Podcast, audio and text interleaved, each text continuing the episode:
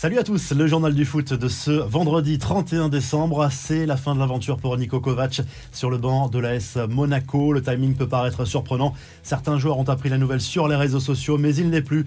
Le technicien du club euh, du Rocher, ses dirigeants, lui reprochent le début de saison mitigé de l'AS Monaco et surtout cette élimination en début de saison lors des barrages de la Ligue des Champions. On va reparler de la succession de Nico Kovac sur le banc de l'AS Monaco lors de la revue de presse. Le coup de gueule à présent de Romelu Lukaku depuis quelques semaines l'international belge n'est plus un titulaire indiscutable aux yeux de Thomas Tourel du côté de Chelsea et cette situation ne lui convient pas du tout. Il regrette notamment le changement tactique opéré ces dernières semaines par le technicien allemand du côté des Blues. Je ne suis pas satisfait de la situation à Chelsea, a lâché le Belge lors d'un entretien à Sky Sports. Lukaku en a profité aussi pour présenter ses excuses aux supporters de l'Inter pour la façon dont il a quitté le club l'été dernier et promis aux supporters nerazzurri de revenir un jour. Les infos et rumeurs du mercato. Le Barça rêve toujours d'Erling Haaland pour l'été prochain, mais au vu de la concurrence dans ce dossier, il vaut mieux avoir un plan B.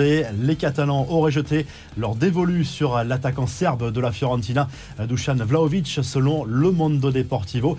Un joueur sous contrat jusqu'en 2023, ce qui obligera la Viola à écouter les offres l'été prochain. Autre arrivée possible en Catalogne cet hiver, cette fois celle d'Alvaro Morata qui joue à la Juve. Il est prêté par les Colchoneros à la vieille dame cette saison. Il faut donc se mettre d'accord avec les deux clubs pour une arrivée lors du mercato hivernal. Les infos en bref, Manchester United assure l'essentiel en première ligue. Victoire 3 buts 1 contre Burnley jeudi soir à Old Trafford, grâce notamment à un but signé Cristiano Ronaldo. Son agent Jorge Mendes en a profité pour faire passer un message sur l'avenir de CR7. Pas question de quitter le club ni cet hiver ni l'été prochain. Il serait très heureux à Manchester United, contrairement à certaines rumeurs qui évoquent une ambiance délétère entre CR7 et certains de ses coéquipiers. On reste en Angleterre avec l'agression de Joao Cancelo, le joueur de Manchester City, a été victime d'un cambriolage alors qu'il était en compagnie de sa compagne et de sa fille au moment des faits. Il a été blessé au visage, comme le montrent certaines images partagées sur les réseaux sociaux.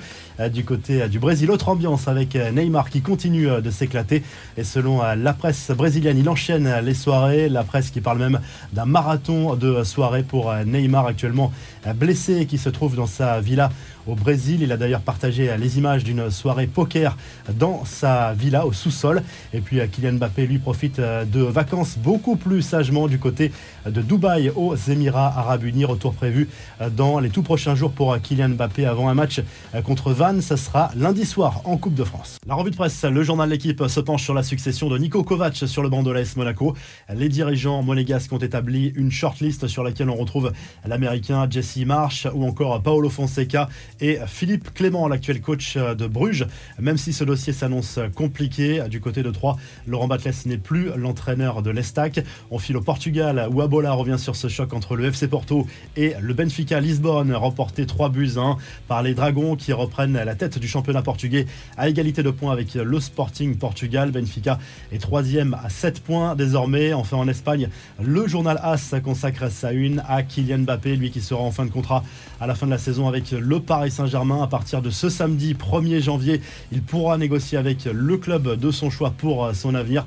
Et le quotidien espagnol n'imagine pas un autre scénario qu'une arrivée au Real Madrid en 2022. Si le journal du foot vous a plu, n'hésitez pas à liker, à vous abonner pour nous retrouver très vite pour un journal du foot. Très bon réveillon à tous.